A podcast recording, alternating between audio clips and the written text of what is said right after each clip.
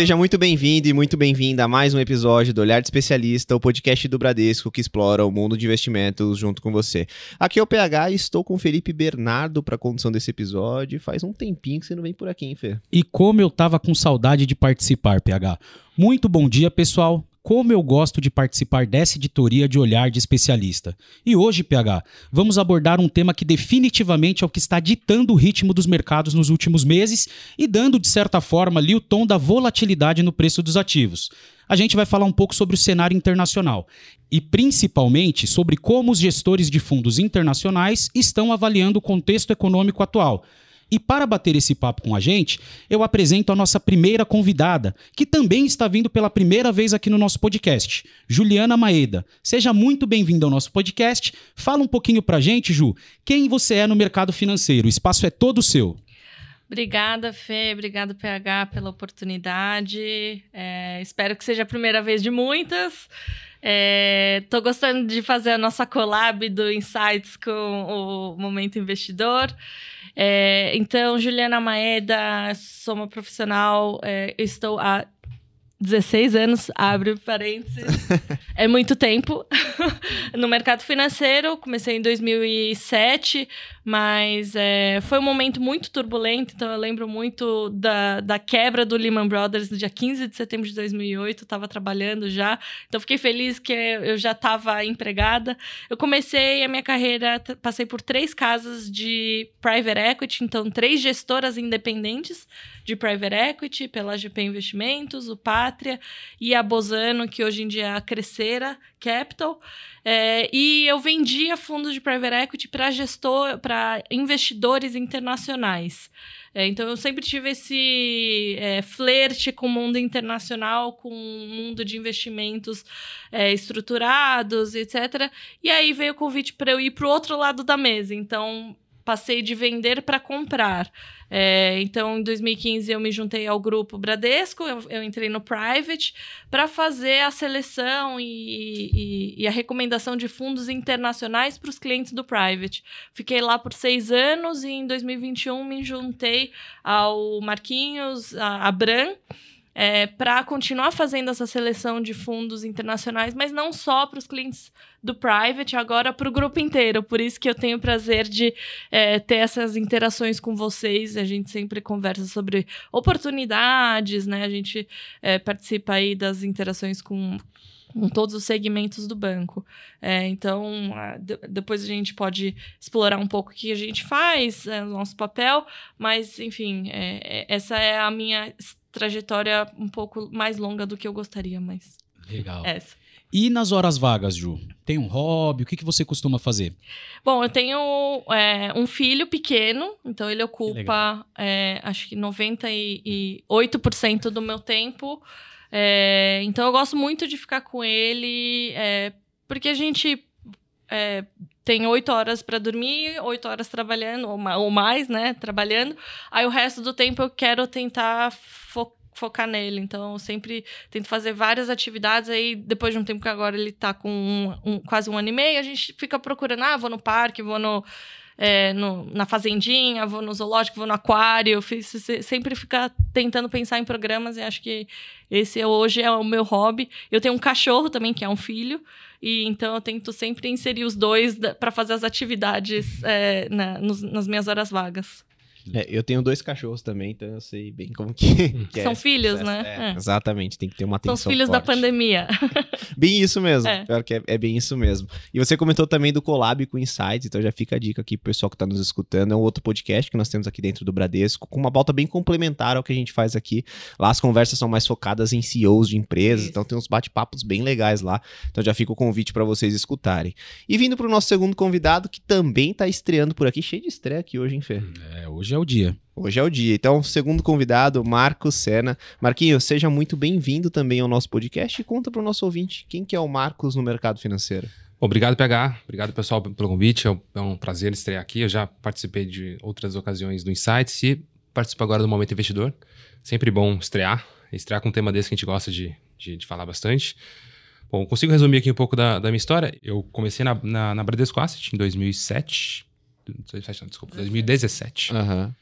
É, e por lá estou desde então. Então, desde o meu primeiro momento lá, eu passei a, a olhar para essa parte de fundos internacionais. Então, é, uma, é, um, é um mercado que eu não sabia que eu ia gostar tanto disso, mas hoje a gente se. Eu posso dizer por mim e pela Gil que a gente somos realizados com a função que a gente tem. A gente gosta bastante disso. É, então, por lá a gente faz a seleção, é, análise e acompanhamento de gestores é, globais. Então, todo mundo que a gente conhece de referência, de boas oportunidades, são os nomes que a gente, a gente roda o mundo literalmente é, atrás das melhores opções de investimentos para o cliente do, do Bradesco. Então, para que você não tenha que deixar o, o sistema do banco, não tenha que optar por, por terceiros para poder ter as opções de investimentos por aqui. É, então, hoje eu sou responsável pela equipe de alocação global. É, uhum. E é isso. Bom, então quem está escutando a gente aqui já pode esperar que a gente vai conseguir entender através de vocês dois como é que está a mente dos principais gestores globais em relação a muita coisa que está acontecendo no mundo e que naturalmente vem ditando os ritmos, principalmente dos ativos locais. Então você investidor que está escutando a gente fica com aquela mentalidade presa ao Brasil, achando que aqui é o mundo inteiro. Hoje a gente vai desconstruir um pouco dessa mentalidade, mas antes disso, também quero saber os seus hobbies, viu, Marquinhos? Você não vai escapar não. O que, que você gosta de fazer nas horas vagas? Pô, pensei que ia escapar aqui, mas tudo bem, eu falo. Ah, acho que é, eu não tenho filho, mas eu sou casado, então uh, gosto de passar bastante tempo com a, com a minha esposa viajando. Então a gente gosta bastante de conhecer lugares exóticos por aí. Então podemos, podemos colocar que eu, eu aloco um tempo no meu ano para isso. E ultimamente tenho levado a corrida mais a sério. Então acho que isso é um, é um, é um esporte que eu me encontrei bem também. E acho que faz bastante bem, não somente para o corpo, mas para a cabeça. Acho que depois, PH, a gente já precisa separar o formulário dele para participar das Olimpíadas do podcast. Já né? tá separadinho aqui, já vou mandar por e-mail e também vou aproveitar, assim, quando eu for planejar as minhas férias, eu já sei com quem que eu vou conversar, porque eu gostei do é. termo exótico para viagem. Então depois a gente já vai bater um papo sobre isso. É bom, bom porque assim, assim você consegue ver coisas diferentes. Acho que, acho que o, o, o principal trunfo desse tipo de, de hobby é você conhecer coisas que você não está acostumado a ver. Uhum. E você pode também aprender a pensar de jeito diferente. Tem algum lugar aí que você foi que você. Pô, tem alguns. Acho que é, quando eu visitei a, a, África do Sul, por exemplo, foi um lugar bem interessante que eu pude, pude acompanhar coisas que assim, estão totalmente distantes do nosso dia a dia, cultura, essa, essa vida de, de aldeia, assim, são coisas diferentes. É, e, o, o leste asiático também, né? Acho que a, a, é, conhecer o Oriente inteiro acho que gente, nós estamos muito acostumados com a, com a vida ocidental. Uhum. O jeito que a gente pensa, o jeito que a gente fala, a série que a gente consome, o filme que a gente vê, tudo vem do, do, do mesmo centro, do mesmo núcleo ali. Quando você parte para o Oriente, acho que são coisas muito distintas, assim, seja a parte de cultura, na parte de como você se alimenta, como você encara alguns, algumas etapas da, da vida, como você vê essa parte de, de, de religião. Tudo isso que você é, aprende te expande o horizonte para você poder pensar diferente e tomar conclusões melhores. Eu acho que esse é o mais fascinante, né? Você é. entender que existe algo completamente fora daquilo é. que você aprendeu Tem a vida inteira. Tem muito a ver com o nosso trabalho também, Sim. né? É. Que acho que até uma da, um dos pontos que a gente ia trazer aqui é mostrar que não vale a pena a gente ficar só focado no Brasil. Isso, isso se vale tanto para viagens Exato. quanto para investimentos. Porque realmente o Brasil hoje é 3% do PIB global mas os, os, nossos investimentos estão 99% concentrados aqui. Então a gente está perdendo oportunidades. Se a gente ficar só no Brasil, a gente está perdendo oportunidades aí de, em 99% dos mercados. É. Então, realmente, isso vale para investimentos e vale para viagens. Exato. Uma das imagens que a gente procura sempre trazer é quando a gente conversa na média com o pessoal, a gente vê todo mundo investindo no Brasil é como se estivesse pescando num aquário que tivesse três, quatro peixes ali. Uhum. E você, se você olhar para o lado, você tem um oceano com espécimes totalmente diferentes, é, coisas novas e oportunidades variadas que você deixa de, de aproveitar, porque você está muito acostumado com o seu aquário ali. Não, muito legal. E já até aproveitando essa deixa, né, relacionando viagem, mercado, eu vou aproveitar para entrar no nosso tema e eu gostaria que vocês dessem um panorama geral sobre o mercado internacional para os nossos ouvintes, né, falando um pouquinho de como os gestores lá de fora estão vendo a situação atual da economia, como eles olham para o Brasil com relação à possibilidade uhum. de alocação. Se vocês puderem falar um pouquinho também das gestoras que vocês acabam avaliando, tamanho, uhum. desempenho, como que vocês avaliam a evolução da indústria indústria em geral? Vamos lá. É, eu gosto sempre, sempre, de começar esse tipo de, de, pergunta colocando o tamanho das coisas, pra gente ter uma, uma, uma perspectiva, pra gente ter uma régua pra gente começar aqui o nosso, o, o nosso papo, assim. Quando a gente fala de Brasil, a gente pensa, a gente investir em ações aqui, eu pensar no Ibovespa. O Ibov, até onde eu acompanhava com mais detalhe nas minhas, nas minhas etapas anteriores, tinha ali suas 70 empresas. Se for um pouco generoso com liquidez, podemos chegar até umas 100 empresas investíveis em termos de, de, de Brasil. É, o MSI World, que é o principal benchmark que a gente acompanha nos fundos globais, ele tem 1.500 investíveis. Então Nossa. você começa, já, já parte um monte de partida de 15 vezes maior. Se olhar para os Estados Unidos, é, só o, principalmente é o, é o S&P 500, são 500 uhum. empresas, já pelo, pelo, pelo próprio nome. É, mas você consegue esticar puxando é, mais índices, adicionando mid cap, small cap, micro cap, chega a mais ou menos de 3 a 4 mil empresas investíveis. Cara. É nem listadas, são empresas investíveis. Então tudo isso traz assim, é, amplia muito o seu, seu, seu horizonte, de, não somente de, de possibilidades, mas de oportunidades. Eu acho que é muito mais fácil a gente conseguir é, se dar bem quando você tem 4 mil opções para você poder escolher do que apenas 70. Isso é, é uma, é uma, uma das as regras que a gente procura trazer lá sempre. É, isso também vale para tamanho de gestoras, né? É, um negócio que a gente sempre gosta de, de é, relativizar. A gente ah, é, gosta muito, e realmente a gente é super fã dos gestores brasileiros, os, os verdes, os SPX, a uhum. Gavi, etc. Tem muitos gestores muito bons. É, mas, é, e aí, de novo, trazendo o contexto do tamanho das gestores que a gente investe e traz as oportunidades para os nossos clientes, conversa com vocês muito, é, é, o tamanho dessas gestoras que a gente está falando. É, ah, a gente às vezes se perde nos trilhões, mas só para dar uma ideia a BlackRock chegou a atingir 10 trilhões de dólares sob gestão, é a maior gestora do mundo, independente, não é ligada a nenhum banco, e o PIB do Brasil é um trilhão de dólares. Então a BlackRock hoje faz a gestão de 10 Brasis é, no equivalente do nosso PIB. Isso só em fundos. E eles só fazem gestão de fundos. Então, assim, é, é só para a gente ter uma ideia do tamanho da, da, da oportunidade que eles dão para a gente. Uh, o nível de expertise, o nível de é, pessoas muito capazes de fazer gestão é, de fundos e tecnologias, assim, a gente tem o privilégio de conversar com essas gestoras, a gente conversa com pessoas muito qualificadas, mas a gente também vê a parte da tecnologia que eles colocam é, à disposição dos clientes. É um negócio, assim, muito, muito avançado. O, o Marquinhos já faz como eu comentei, tem um filho pequeno, então faz pouco, faz, faz bastante tempo que eu não viajo, mas é, o Marquinhos sempre fala que toda vez que a gente volta de alguma viagem que a gente visita os gestores, parece que a gente está há 20 anos para trás, né? É, é, é, é como, é, como um se, é como se toda vez que a gente pegasse o avião de volta para cá, a gente voltasse não somente para casa, mas também alguns 25 anos para em termos de mercado.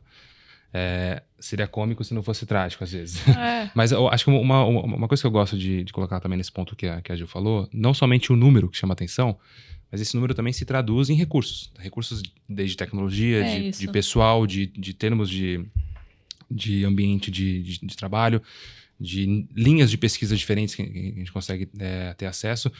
E um outro número que a gente gosta de botar na mesa para poder comparar também é se a gente pegar as top. A Ju falou do, da BlackRock. A BlackRock tem 10 trilhões. Já chegou, chegou a bater 10, hoje tem 9. Uhum. Mas enfim, se a gente somar as top 5 gestoras é, globais, todas, todas são, curiosamente, nos Estados Unidos, você vai dar um número próximo de 30 trilhões de dólares. Nossa Senhora.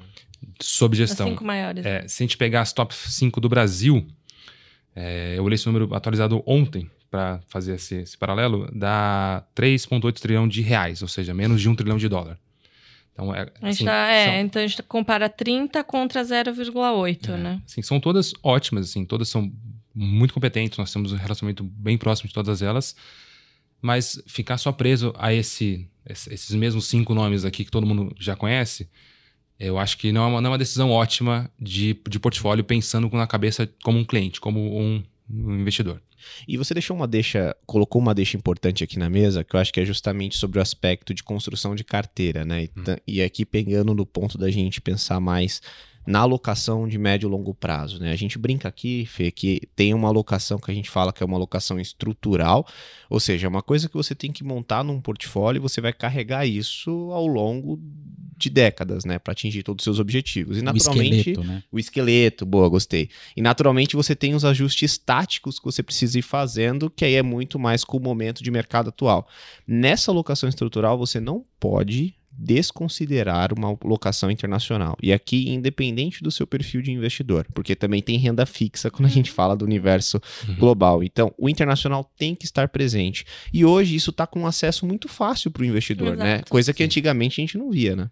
É, hoje acho que está muito mais facilitado. Se a gente olhar. Quando a gente começou a fazer isso, eu Ju, era tudo meio mato ainda, né? Você tinha poucos fundos, você tinha que abrir conta em corretora lá fora, tinha que mandar documentação por fax, assim, era uma coisa assim.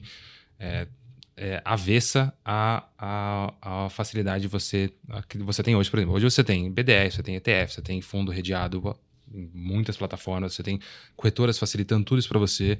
E você tem uma regulação aí chegando muito mais amigável que vai abrir mais ainda essa oportunidade de, de fundos. Então, assim, hoje tá fácil, tá bem mais fácil do que, do, do que foi é, no passado.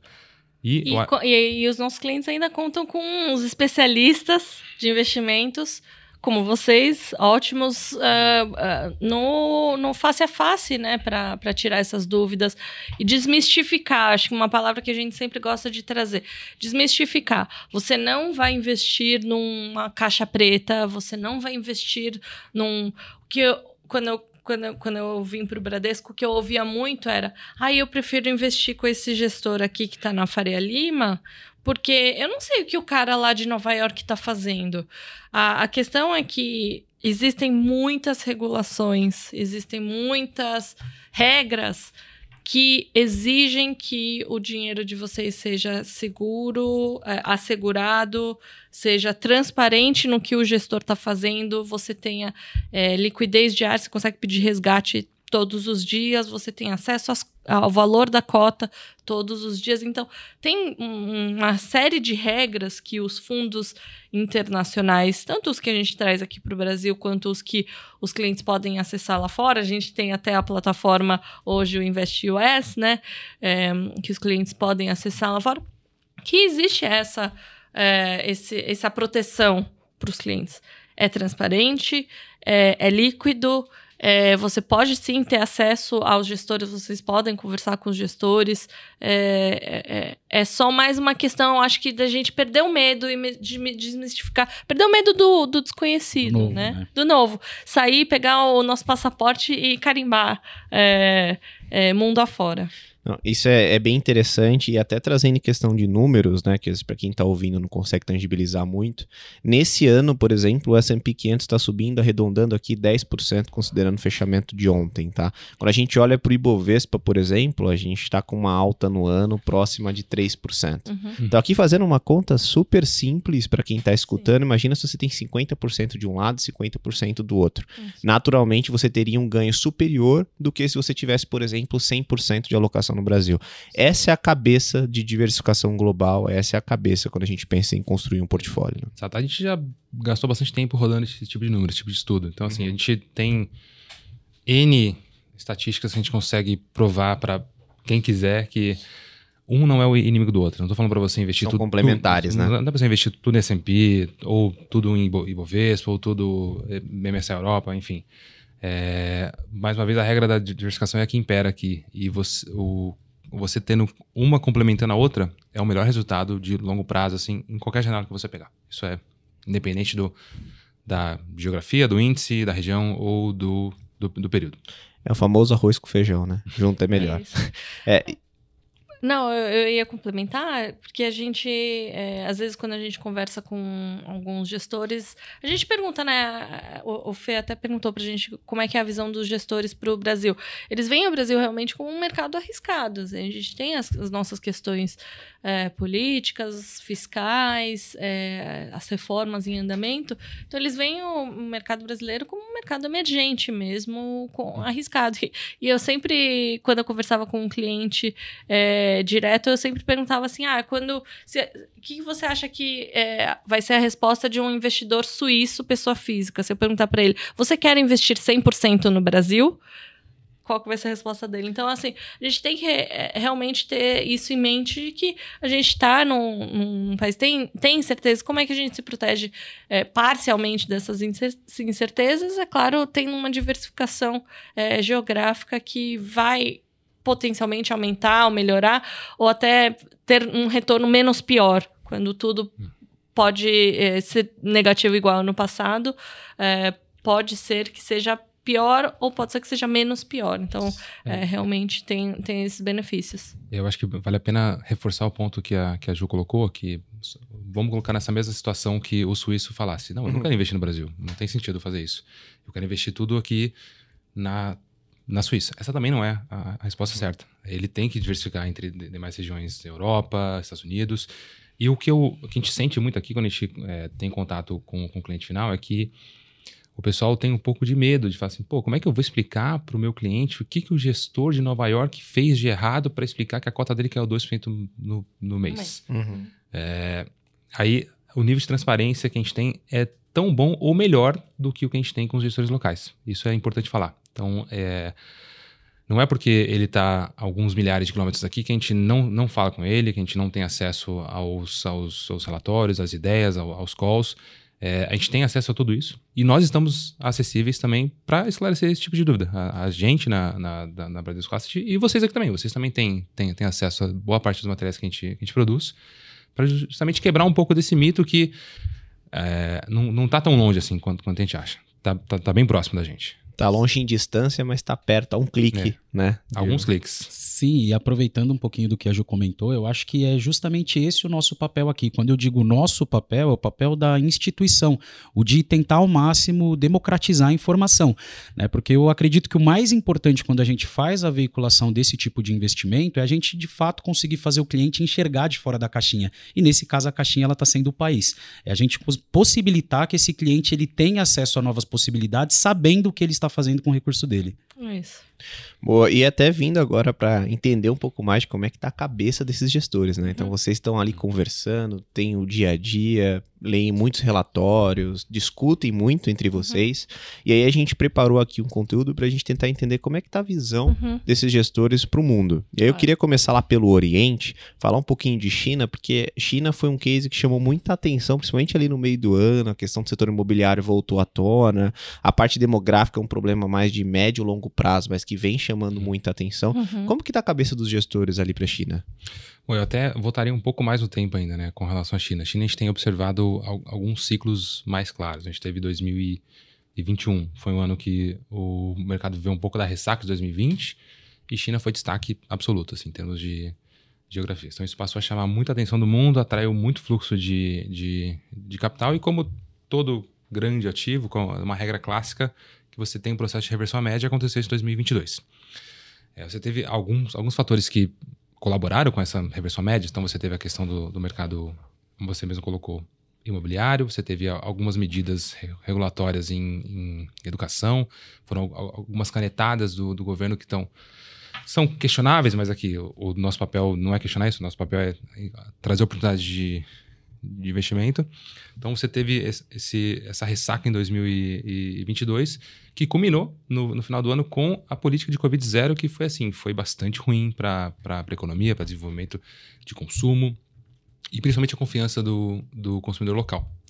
É, você teve uma, uma, uma, uma, retração em consumo bastante importante, que seria um dos drivers de, de mercado para 2023, uhum. esse ano que a gente vive hoje.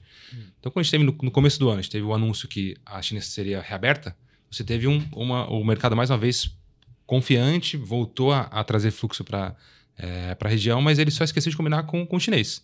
Ele era euforia, né? É, assim, você, é. Você, viu, você viu o mercado assim é, voltando a, a, trazer fluxo para a região, mas esqueceu que o, próprio consumidor ainda não tinha confiança de que aquele era o momento para que as coisas voltariam a um certo nível de normalidade.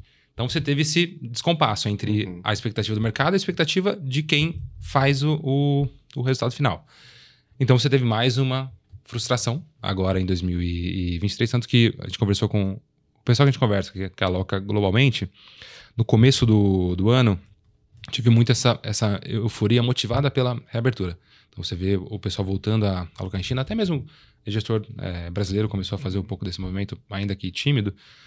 É, mas de abril em diante você viu que não era bem assim. Então você teve mais um, um, um movimento e isso, isso é, até voltou, passou de ser uma posição comprada para ser uma posição vendida consensual. Então hoje, a média do. A a gente acompanha os, as maiores posições é, de, de, mercado. A top 2 posição, segunda maior posição, é um short em China, é uma posição vendida em China.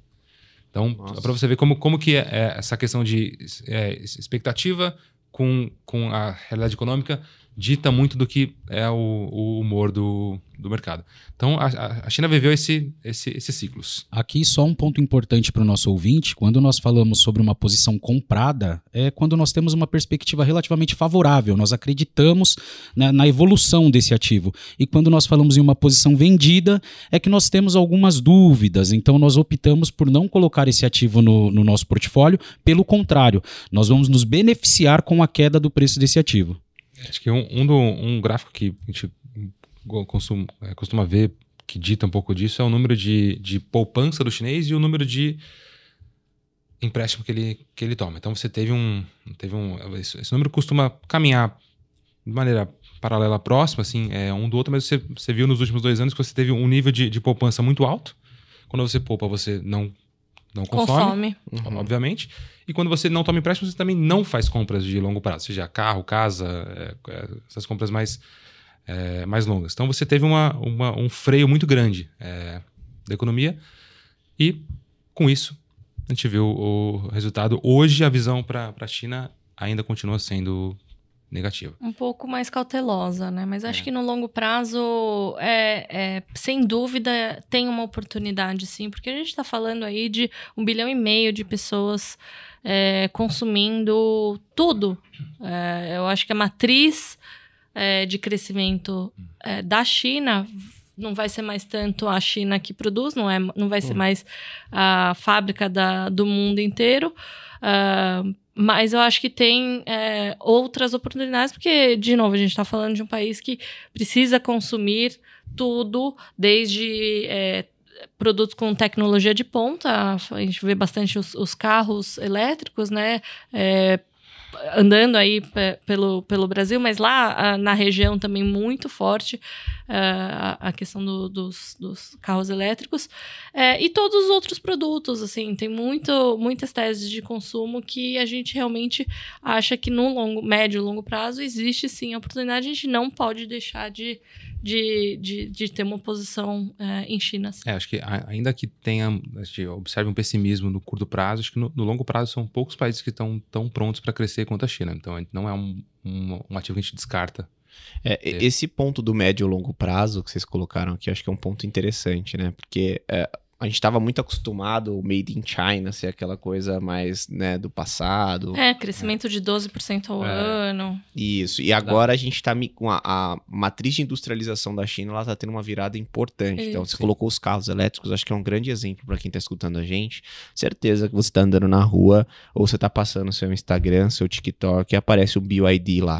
né? O BYD é Parece, é chinês, né? E hoje a gente está falando lá de 30% da frota da China já ser BYD. Uhum. E inclusive, isso vem começando a chamar atenção para outras regiões do mundo que têm especialidade em automóveis, exemplo ali da Europa, mais especificamente a Alemanha, porque uhum. a produção e a venda de BYD vem crescendo de forma consistente. Então, olhando para médio e longo prazo, parece que é uma China mais exportadora de produtos com grandes valores agregados, isso. o que naturalmente pode favorecer um investimento mais longo, né? Sim, eu acho que isso, isso tem, tem, tem bastante ressonância com muitos temas que a gente, que a gente acompanha.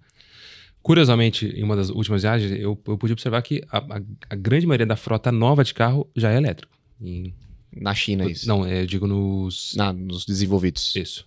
Poxa, bacana. Esse é, esse é um dado interessante. É. E particularmente aqui eu acho que essa virada de chave vai ser mais rápida do que todo mundo está imaginando. Tá imaginando. Sim. Eu tenho esse, um pouco desse sentimento. Mas ainda falando de Ásia, eu queria passar por Japão. Japão, ele tem um negócio que é o que a gente fala, o Felipão, né? Que a gente brinca que ele é o cemitério dos gestores é. quando o aspecto é juros. Porque todo mundo acha que vai ter uma virada na, na política monetária lá do Japão. Só para quem está ouvindo entender, hoje no Japão, se você compra um título público japonês, você paga para comprar esse título. Porque esse título ele é negativo. É meio doido Ah, não, isso, né? Negativo, que é o que acontecia um pouco na Europa e acontece ainda no Japão. né? Traduzindo um pouquinho melhor o que o PH falou, vamos dizer que seria melhor você deixar o seu dinheiro no colchão do que você comprar um título.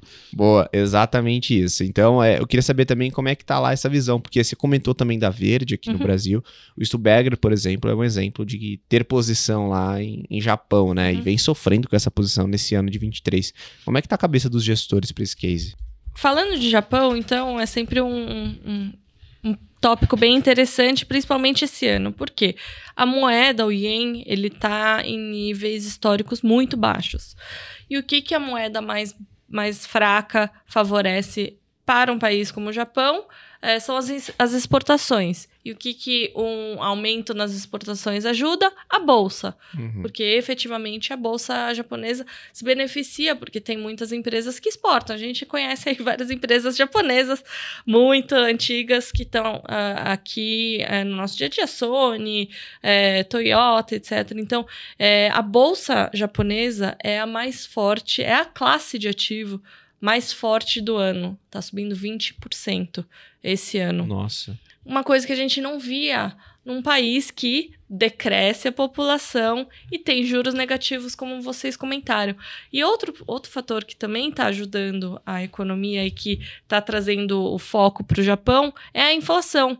Que o Japão nunca teve inflação. Pelo contrário, é, tem até uma propaganda que o pessoal sempre pergunta para mim se, se eu já vi, que é, são os funcionários de uma fábrica de sorvete que eles precisaram subir o, o preço do sorvete em 10 centavos. A, a propaganda são todos os funcionários pedindo desculpa porque eles aumentaram esses 10, esses 10 centavos no preço do sorvete. E foi, sim, veiculado em todas as mídias, é, porque realmente não existia inflação. Então, é, a gente aqui no Brasil está super acostumado. Ah, fica um tempo sem comprar um, um produto, já aumentou. é, bastante o preço. Mas no Japão, não. Você volta 10 anos depois, é o mesmo preço do pãozinho, do Starbucks, do, do preço do hotel, etc. Esse ano, não. Um sonho isso, né? É, é um sonho, mas é importante a gente deixar claro que isso é um desafio também, São né? desafios. Porque como você motiva, Isso. por exemplo, um crescimento econômico, a aquisição de novos bens, se você Sim. tem exatamente esse pensamento. Isso. Cara, eu não vou comprar agora, porque daqui um ano, daqui Vai dois mesmo anos, preço. é o mesmo preço. Eu Exato. posso guardar tranquilamente, eu vou e compro daqui dois anos. Então, esse Ah. foi um grande desafio do, Japão. Assim como tem inflação alta é um desafio, não ter inflação também é um, Também é é um um desafio para o crescimento. E é maior ainda, eu acho, tá? Acho que Sim. o problema da deflação, ela. É, é, é, exatamente. Então, é, é, esse ano, todos esses fatores, então, é, o ien mais fraco, inflação um pouco mais alta, e também tiveram várias medidas do governo também que ajudaram a bolsa. Então, o governo estimulou as recompras de ações. Então, o governo falou para as empresas: olha, vocês têm que recomprar as ações. E isso faz o quê? Faz com que o preço das ações bombem, as próprias empresas recompram, né? As tesourarias compram as ações, e isso é um, é um, um- um é um mecanismo muito comum nos Estados Unidos, que é o que chamam de share buybacks, né? Então eles compram, recompram de volta as ações. E isso aconteceu muito no Japão.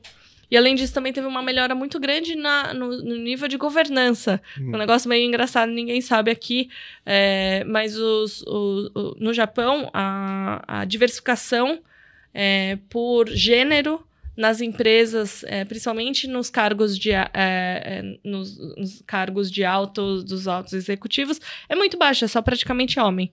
Então, existe um grande estímulo dos é, é, das empresas japonesas trazerem mais é, lideranças femininas, é, trazerem mais membros independentes, porque eles só querem ver. Os japoneses, vocês sabem, vivem até 140 anos, né? Então eles não querem sair dos boards, eles querem continuar. Então tem toda essa melhora no G do, do ESG, que é a governança das empresas, que também é, fez esses 20% aí de retorno até ontem é, se justificarem. E é realmente um, é, um, um lugar que os gestores têm gostado e têm olhado com bastante carinho e estão gostando de ver esse retorno positivo e acham que vai, vai continuar para 2024 também. Tá vendo como tem muita oportunidade? A gente tá num ano de 2023 de novo difícil para os ativos locais, né? A gente tá falando de novo do Ibovespa subindo ali 3% até o momento. O- Falei do S&P que tava bem, indo 10 e agora a gente fala de Japão subindo 20. Então, de novo, uma oportunidade quando você começa a olhar o universo investível como mundo e não só Brasil. Isso. E falando de mundo, uh, e saindo um pouco ali mais do extremo do, ori do, do Oriente e vindo a mais para o Oriente Médio, a gente está tendo um conflito que vem chamando muita atenção, uhum. é, principalmente sobre os aspectos humanos. A gente está tendo claro. efetivamente Sim. uma guerra acontecendo ali entre Israel e Hamas. Uhum. E eu queria saber como é que está a visão dos gestores sobre Sim. o aspecto econômico disso. É, acho que assim, o, o conflito é lamentável, assim, gente, é, os, os impactos humanos disso são são ruins, péssimos, né? Mas em termos econômicos, podemos falar que Israel não é uma geografia relevante. Então, assim, a gente até quando, quando o negócio explodiu, a gente parou para uhum. olhar com, com mais detalhe. Se a gente poder equiparar, o Israel seria mais ou menos é, par de Noruega ou, ou, Irlanda em pesos em benchmarks globais. Então, assim, é, é pequeno. É, a gente até olhou especificamente, se você pegar o MSI World, que é o benchmark que eu comentei aqui no, no início, você tem 0,18% com empresas com sede em Israel. Empresas listadas na, na bolsa de, de Tel Aviv é 0,1%. Assim, é Nossa. bastante pequeno. É, a parte de renda fixa também é na mesma casa, 0,16%, se a gente pegar um benchmark global de, de, de renda fixa. E, na média, o pessoal não tem posição é, em Israel. Então, assim, é, olhando pela ótica apenas de mercado, uhum. é, vai ser pouco impactante se o conflito manter-se ali apenas na região. É, já da, pela ótica econômica, podemos ver efeitos futuros maiores a depender de como que o negócio vai se, se desenrolar. Mas olhando apenas com data de hoje, do, do que a gente está falando aqui, para impacto de mercado, é, é pequeno. Não, perfeito. É sempre bom esse disclaimer, né? Quando a gente fala de uma guerra, congela o tempo atual, né? É. Congelando o que a gente está falando agora, o que a gente consegue trazer de impacto econômico e de mercado são esses pontos, e naturalmente é uma infelicidade sobre o aspecto humano, um sofrimento muito forte, né? Eu acho que tem algumas questões geopolíticas uh, que sempre vêm à, to vem à tona nas discussões, né? A gente está falando também de uma outra guerra que ainda está acontecendo na Rússia e Ucrânia, que é. isso sim afetou o preço do, do gás e do petróleo uh, lá atrás. É, tem mais esse conflito, tem mais alguns outros é, é, bolsos de volatilidade vindo de geopolítica. Então, a gente está falando de uma relação China e Estados Unidos que ainda não é muito amigável.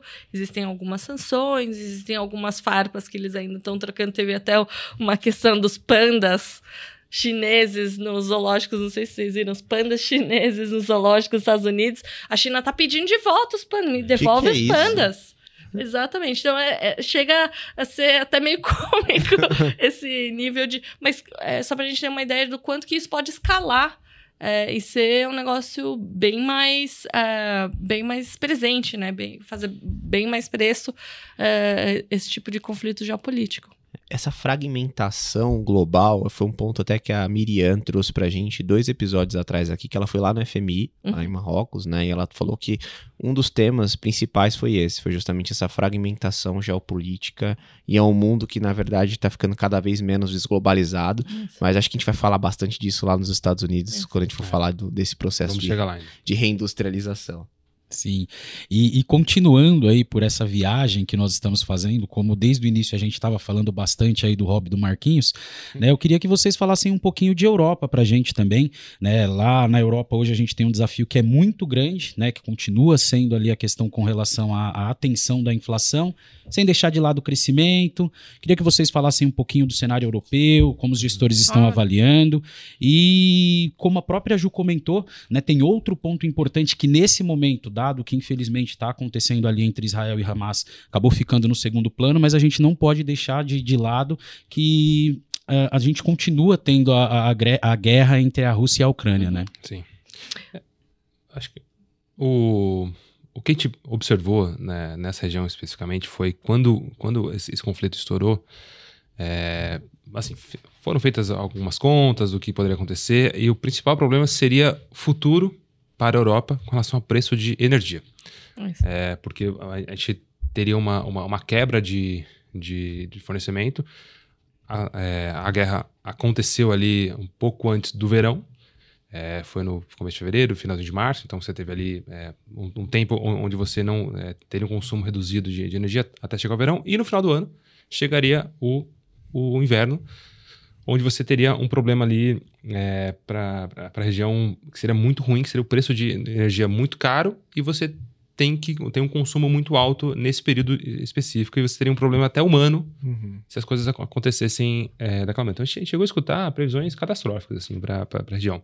Se faltasse energia, você teria queda de, de produção industrial, você teria consumo do é, confiança do, do, consumidor caindo, seria problema de calefação de, de residência, mas tudo isso não aconteceu. É, tanto o, o, inverno foi mais ameno do que, do, do que previsto, quanto o preço de energia não ficou tão caro quanto, quanto previa-se. Então, eu acho que isso, é, essa, essa situação deixou a Europa um pouco amassada em termos de, de potencial de, de, crescimento ao longo do, do último ano. É, coisa que a gente viu que está ao, aos poucos se, se, desfazendo, e isso é, a gente, eu não tenho bola de cristal aqui para saber quando é, quando é, que isso vai, quando é que isso vai de, é, sa, sair de ser um risco relevante. É, mas eu acho que o principal problema ficou para trás, que a gente, a gente via. E acho que o Banco Central Europeu é, agiu também. É, o que a gente é, observava, e até os gestores falavam isso para a gente, é: ah, o Banco Central Europeu está um pouco atrás da curva dos Estados do Fed americano. Isso significa o quê? Que eles estão aumentando juros atrasados é, mas estão com mais ou menos o mesmo nível de inflação, mas o BCE ele vai um pouco mais atrasado. Mas o que, aconteceu é que a economia europeia conseguiu é, é, diminuir a inflação, conseguiu estabilizar e até saiu o resultado do PIB é, é, um pouco mais recente, levemente negativo, uh, então 0,5 negativo. Então a gente já vê os, os sinais aí, é, o efeito né, do aumento da taxa de juros na economia europeia. Isso faz com que realmente a gente veja, olha, Pode ser que tenha alguma, é, alguma, alguma recessão na região, mas eu acho que os gestores não, não veem nenhum problema. Eles não estão é, negativos com a Europa, eles não estão vendidos com a Europa, e eles acreditam que, sim, existem empresas muito ganhadoras. Até outro case meio cômico é a, a, a empresa a Novo Nordisk, que é, todo mundo deve ter ouvido falar da, da droga Ozempic, que tá todo mundo usando para emagrecer. As redes sociais estão é, inundadas. E a Novo Nordisk, que é uma empresa noruega que ninguém nem sabia que existia, ela produzia essas drogas para combate à diabetes. É, explodiu esse ano. Então, tem todos esses Nossa. cases é, é bem específicos de Europa, de empresas que estão virando globais, é, LVMH, Louis Vuitton, é outro grupo também que é, é, se beneficiou no começo do ano com a reabertura de China e vai continuar sendo um, praticamente um monopólio do mercado de luxo. Então, tem todas as empresas que os nossos gestores adoram é, e vão continuar investindo porque eles realmente acreditam que essas empresas vão ser é, ganhadoras no longo prazo. É, esse ponto das empresas de luxo ele é interessante, porque até já fazendo um paralelo com a nossa próxima geografia, que é os Estados Unidos, quando a gente olha, por exemplo, para a economia americana, o que vem carregando esse resultado do S&P são as empresas de tecnologia. Sim. Quando a gente olha para os resultados da zona do euro, Sim. basicamente Diferente. são as empresas de luxo, né? Uhum. Então uhum. a gente tem aí esse, esse contraponto de as ser... farmas, as industriais, né? São essas empresas que vêm carregando Isso. o resultado no ano. E até migrando agora para os Estados Unidos, é, a gente está gravando esse episódio hoje no dia 1 antes da decisão do Fed. Vai sair essa decisão 3 horas da tarde. A gente está gravando agora pela manhã. Então, quando você for escutar esse episódio na terça-feira, o resultado já vai ter sido divulgado. Mas eu queria começar sobre esse tópico porque é o que vem ditando o ritmo das coisas, né? Particularmente, Fê, eu não aguento mais falar dos Estados Unidos, porque eu só é. falo de taxa de juros desde o começo do ano. Inclusive, até o Campos Neto também só fala de. Só fala. É, o, o banqueiro central do Brasil só fala de taxa americana. É engraçado isso, né? Por que, que isso vem acontecendo? Eu acho que a, a, a ideia do, do, do Fed uh, o discurso do Fed de taxas de juros mais altas por mais tempo, que foi o que aconteceu na última reunião do, do Fed, que o, o, o Powell, Jerome Powell, mudou o tom, foi que realmente fez com que uh, as bolsas americanas, as bolsas globais, a bolsa uh, brasileira, o nosso real perdessem perdesse força, as bolsas também perdessem força e, e começar, começaram a andar para o território negativo, porque o, o, o, PAO, o Fed deixou bem claro: taxas de juros mais altas por mais tempo. Uh, então, hoje o Fed vai uh, provavelmente uh, parar de aumentar juros. Uma formação, não... é uma, uma formação perigosa aí, né? É, eu tô fazendo é. um... A probabilidade. Tá um Existe uma probabilidade, é. uma expectativa de que o Fed hoje não vai mexer na taxa de juros e provavelmente ele vai manter essa taxa de juros paradinha até ano que vem. Uhum. Uh, e, e, provavelmente a gente vai conviver com essa taxa de juros mais alta por mais tempo. A expectativa no começo desse ano era que vai ter recessão, vai ter corte de juros, vamos começar a bombar essa bolsa americana. E a gente mudou, a gente vê como tudo muda em, em pouco tempo, né? Foram 10 meses aí é, de é, inflação, a, a, inflação só vai voltar ao patamar da nossa meta é, de 2% só em 2026, juros vai continuar alto, é, então é, provavelmente esse vai ser o, o, ritmo que vai continuar ditando é, o mundo inteiro. É, o que a gente tem escutado muito é o termo higher for longer, quer dizer, mais alto por mais tempo. Uhum. Ou seja, é, a gente viveu um começo de ano muito tenso com relação a quais seriam as consequências de você ter uma taxa de juro alta numa economia do tamanho da economia americana. E, como a própria Ju comentou, assim, as coisas foram se se encaixando, se normalizando e tudo bem. É, o, o, o mercado hoje trabalha com a tese que vai ficar mais alto por mais tempo e ok, é, trabalharemos assim. A gente teve uns soluços no começo do ano, né? Teve a questão do SVB dos bancos regionais, que assustou um pouco uhum. o, o, mercado, porque é, o pessoal estava muito tenso esperando qual seria o evento catastrófico que justificaria o Fed pausar as suas, as suas altas. Ou até começar a cortar, né? É, e aí teve esse, esse primeiro, esses eventos é, pequenos em termos é, é, numéricos ali com relação a esses, esses bancos menores. É, muita gente apostou que esses seriam o, os eventos que causariam essa é, interrupção, mas não aconteceu. O mercado, mais uma vez, se ajustou.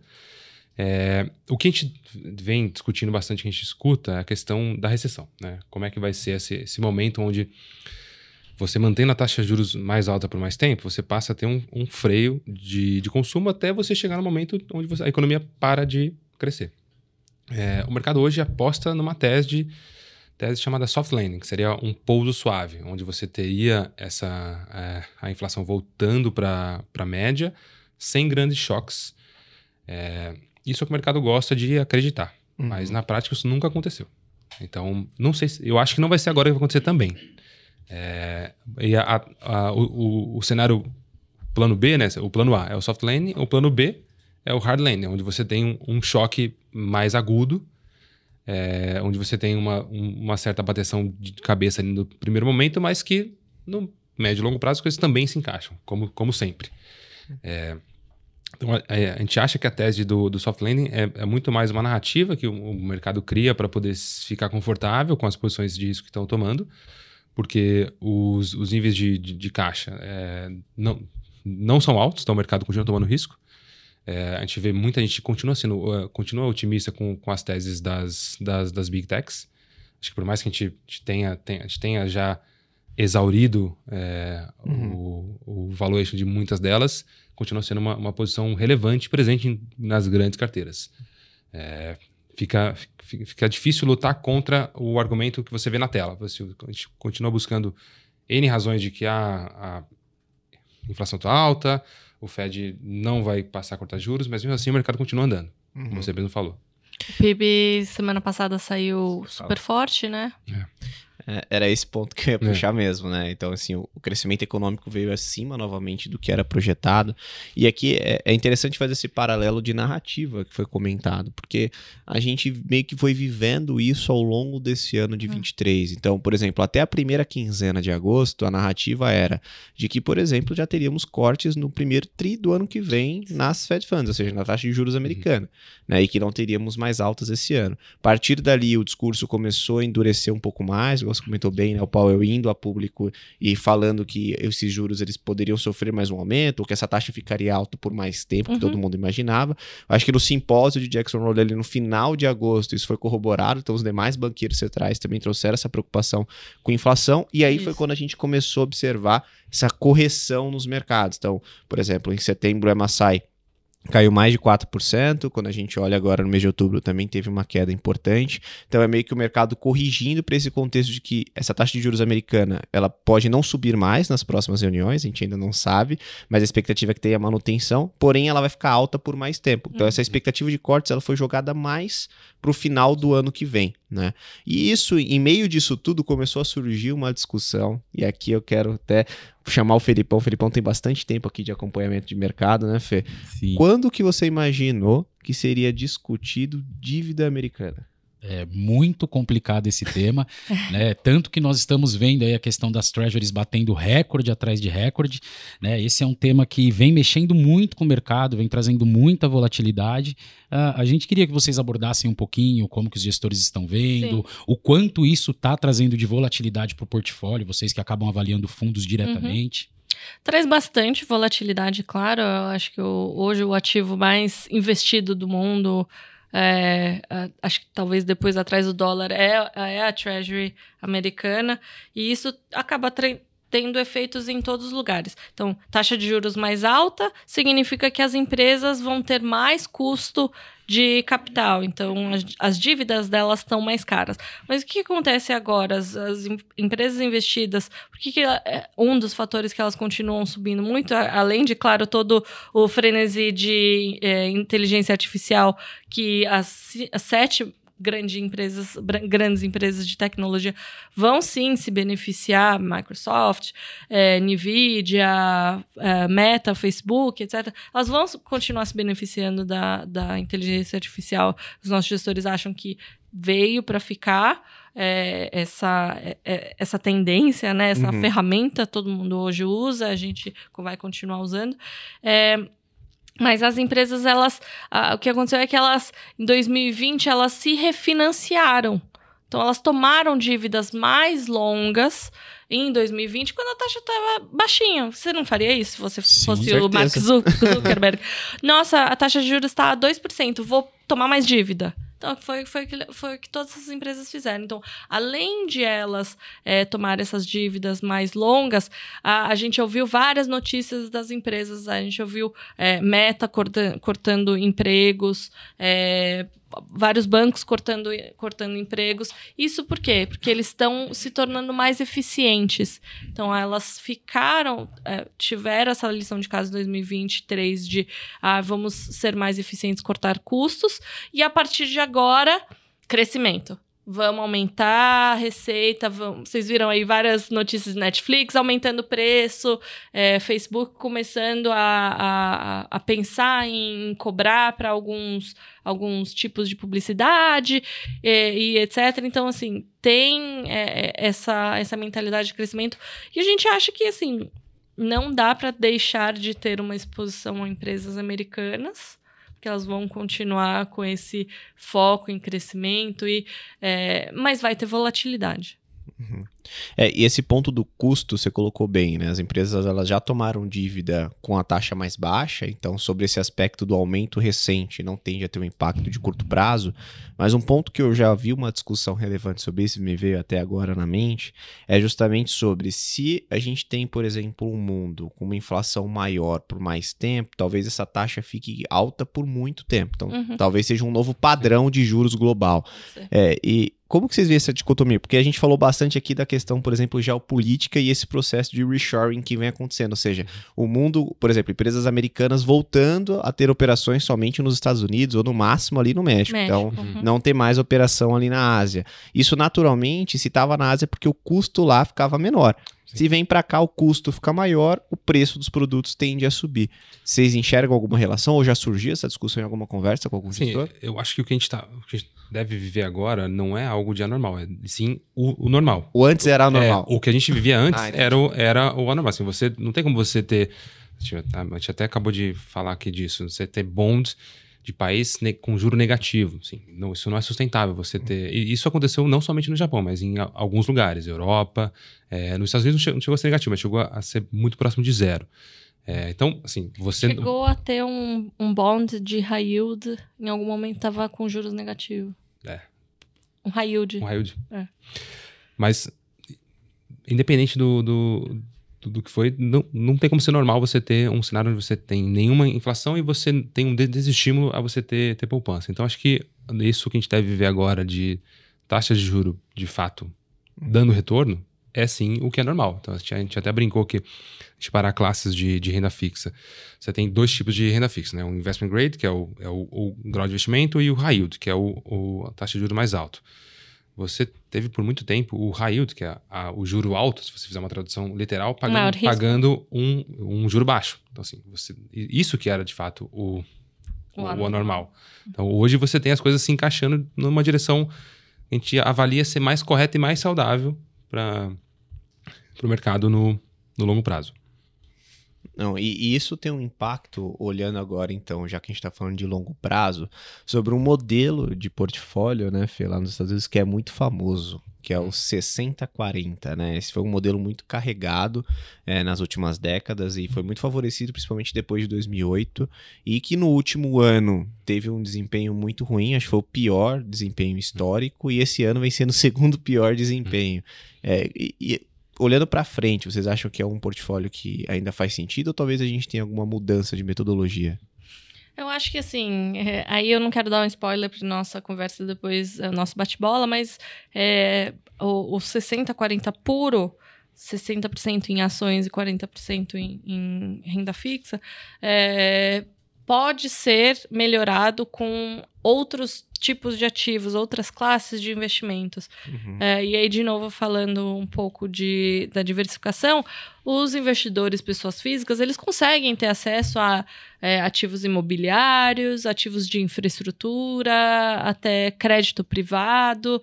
É, esse ano teve um boom de fundos uh, de crédito privado nos Estados Unidos e na Europa, é, porque justamente os, os investidores estão, os gestores estão oferecendo, oferecendo essas alternativas alternativas que a gente chama.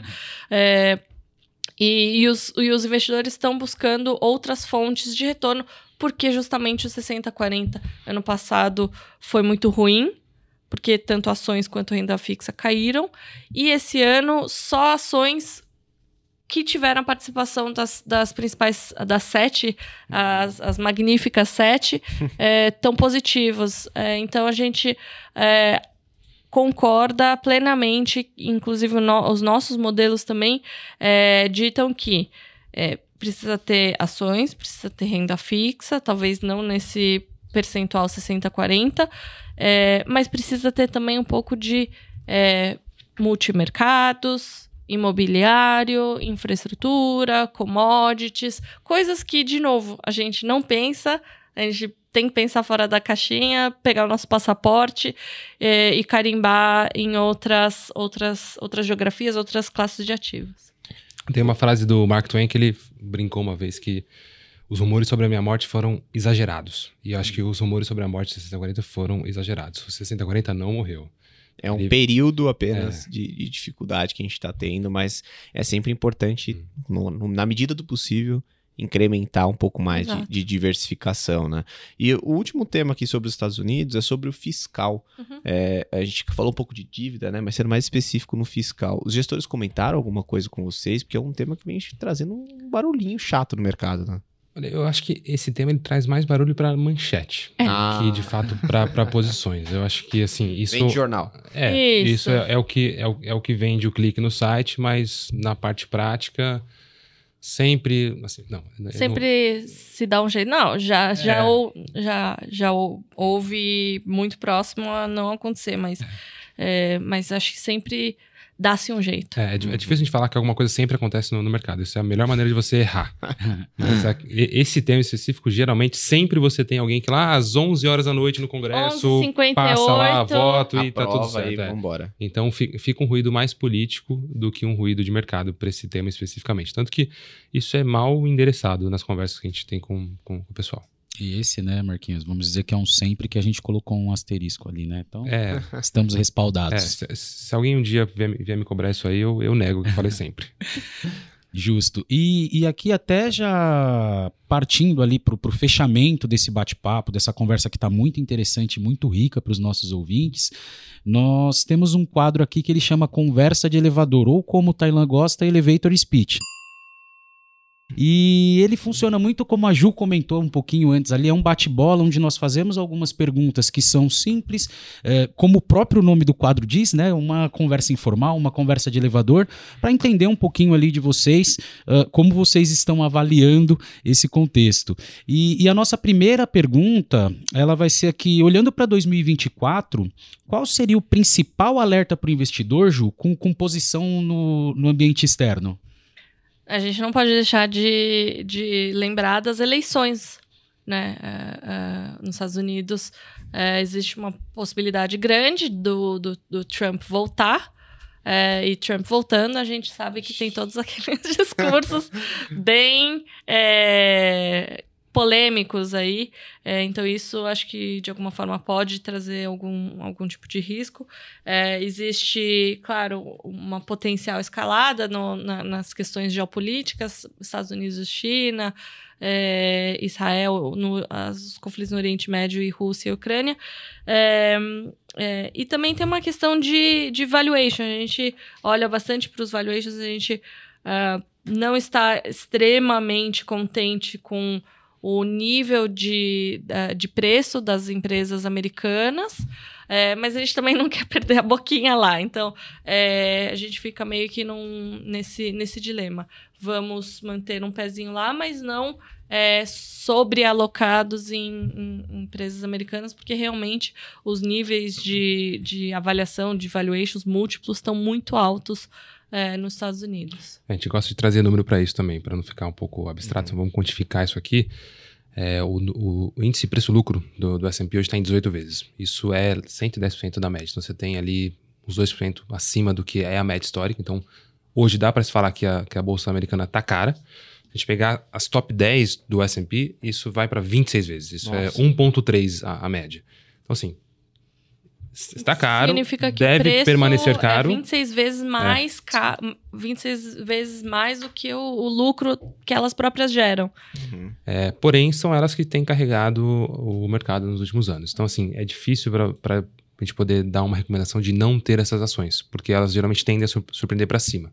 Essas, essas, essas, esses índices é, preço-lucro são continuamente corrigidos quando, quando você não ajusta o preço, você ajusta o lucro. Então, se você ajusta a parte de baixo da, do índice, você uhum. passa a ter uma normalização sem ter uma correção de preço.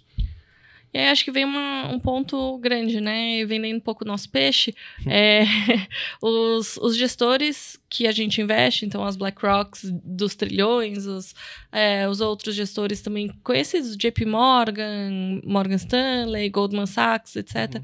até as outras mais independentes, eles têm equipes que só olham para isso. Então o discurso deles hoje em dia é: vamos olhar para empresas que têm qualidade, que estão com balanço sólido, que não vão ter dívidas muito é, muito altas, tem um modelo de negócios bom. É, é, e, e, e, eles conseguem selecionar essas empresas certas que, que, que vão, vão ter esse retorno positivo ano que vem. Bom, então o ponto de atenção principal aqui seria eleições e, naturalmente, uma bolsa americana que, olhando os números, parece estar cara. Seria isso, isso na sua visão também, né, Marquinhos? Sim. Boa. E uma segunda questão aqui, se vocês pudessem dar uma dica para o investidor que vai rebalancear a carteira dele para o próximo ano, qual seria? Aqui eu já vou puxar um VAR. Eu tenho essa dificuldade. Então, toda vez que eu vou lá, eu faço o rebalanceamento do meu portfólio pessoa física, eu sempre fico naquela. Putz, e agora, né? O que, que eu faço aqui? Uhum. Onde eu direciono mais o, o, ajuste tático? O estrutural é aquilo que eu falei, né? Sempre uhum. tem algumas caixinhas que você sempre tem que ter posição. Uhum.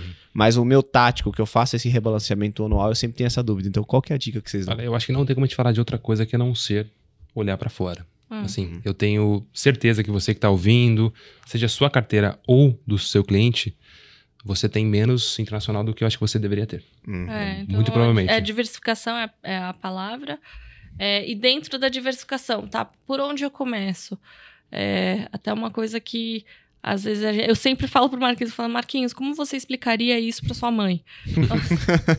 é difícil. essa é a forma é. mais justa, Ju, quando a gente é. pensa no cliente, essa é a forma mais justa. E é o que eu é, é o que eu sempre penso. Então eu falo assim, é, mãe, você tem é, esses seus dólares, compra tesouro americano, compra um título de renda fixa com grau de investimento ou um título de renda fixa com, sem grau de investimento. Ela não vai entender essa parte, mas é, é, basicamente eu vou falar para ela comprar um título, uma renda fixa, um, seja um CDB, ou seja, um, um crédito um corporativo. CRI, um crédito corporativo, um CRI, um CRA, algo equivalente a isso, ou um tesouro mesmo, é, que é o que está valendo. Tá pagando, a gente está recebendo aí taxas de juros é, de 5%, 6%, Nossa. 10% em dólar, é com um risco muito baixo.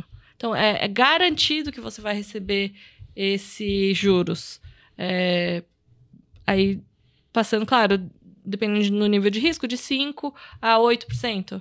Sim. 5 a, a 9%? Sim, em até dólar. Pegando, até pegando esse gancho que a, que a Ju comentou com relação a, ao nível né, de, de risco, é sempre válido lembrar que quando nós damos essas opções, quando nós falamos sobre esses investimentos, eles não são necessariamente uma recomendação.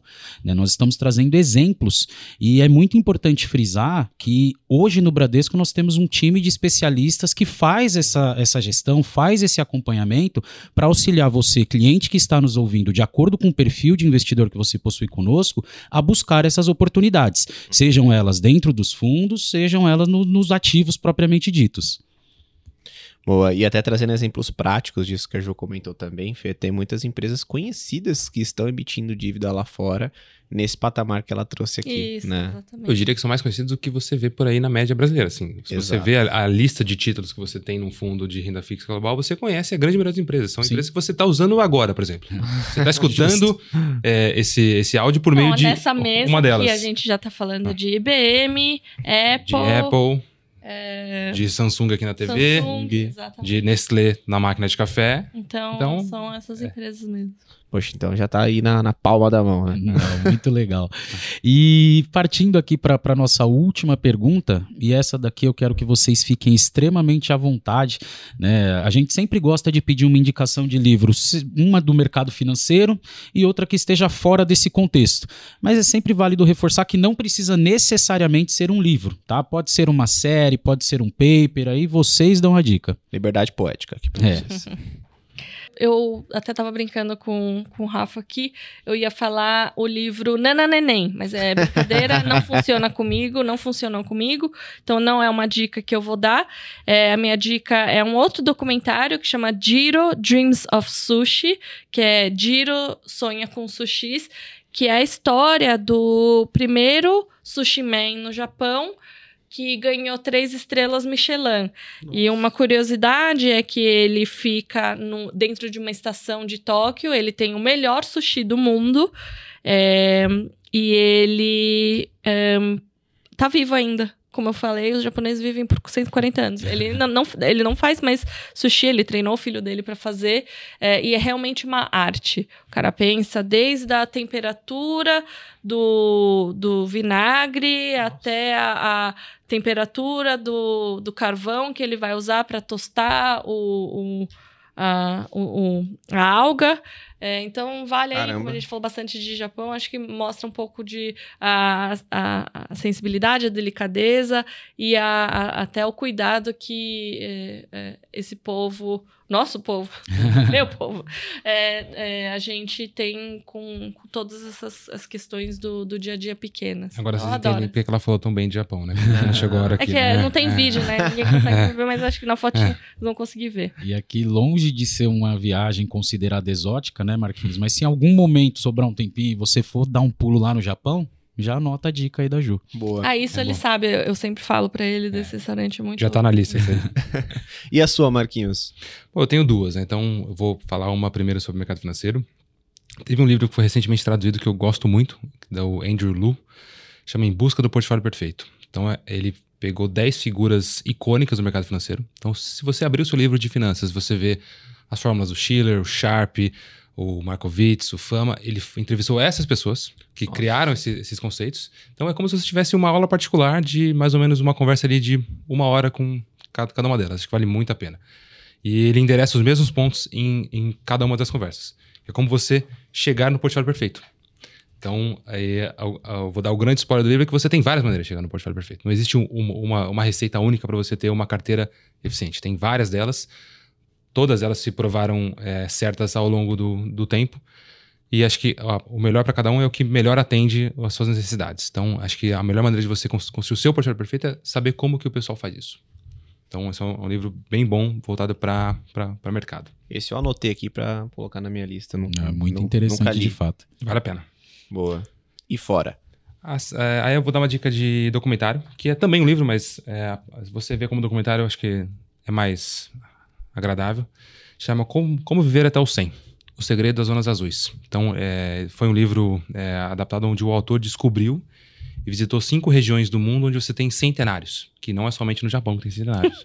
é, no Japão também tem centenários. Não é, sei se eu senti um ciúme é, aqui. É, então.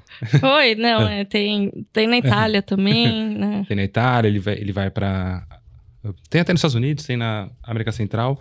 E aí ele, ele busca todos os elementos que, que levaram essa região a ter esse, esse trunfo de ter pessoas vivendo é, comumente há 100 ou mais anos. Então, ficam ali algumas lições para todo mundo, pequenas coisas que você pode adaptar no seu dia a dia que vão ser úteis para a sua longevidade. Porque o grande, o, o, grande mérito de você investir bem é você poder usufruir disso. E para você usufruir, você tem que estar tá vivo. Então, Justíssimo. é uma, é uma, uma boa lição para quem é, investe também. Dicas extremamente interessantes. Anotou hein? tudo aí, PH? Eu diria que são todas novidades, tá? A gente não teve nenhuma recomendação que vocês trouxeram até não, o momento. Eu não lembro também. É. Talvez uma DOF. Talvez. Teve, eu não lembro, hein? É.